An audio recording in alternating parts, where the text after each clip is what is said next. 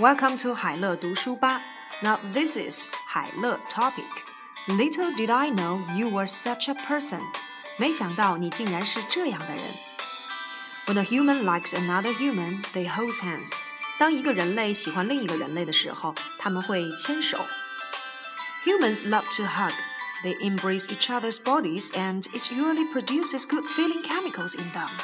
人类热爱抱抱，他们拥抱彼此的身体，这还会在他们体内产生快乐的化学反应呢。Humans like to eat sweet and soft concoctions made of sugar and cream. When it's warm, they call it pudding. When it's cold, they call it ice cream.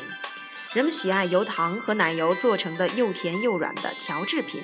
这种调制品如果是热的，他们叫它布丁；如果是凉的，他们叫它冰淇淋。Humans often cuddle, which is basically just a very long hug.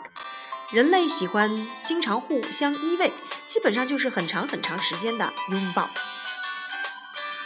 When humans hear music, they often can't help but bob to the rhythm.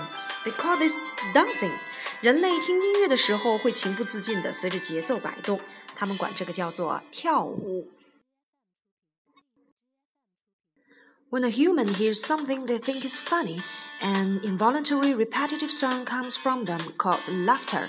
人类听到好玩的事情的时候，会情不自禁地发出一连串重复的声音，他们称之为笑声。Humans like human life so much, they spend many hours a week watching other humans act out pretend sceneries of human life on TV, in movies, and on stage. 人类特别喜欢自己的生活，他们每周都要花好多钟头看电视、电影，还有舞台上其他人类表演他们的生活情节。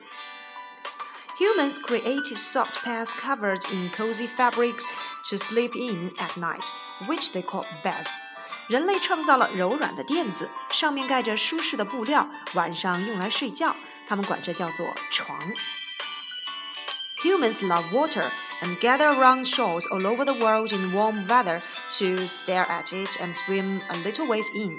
人类热爱水，在暖洋洋的天气里，人类会聚集在世界各地的海边，就为了盯着水面看，再到里面去游一游。Even if it doesn't always seem like it, the majority of humans just want to make the world a better place for other humans. 尽管并不是总是如此，但大部分人类都想为了他人把这个世界变得更加的美好。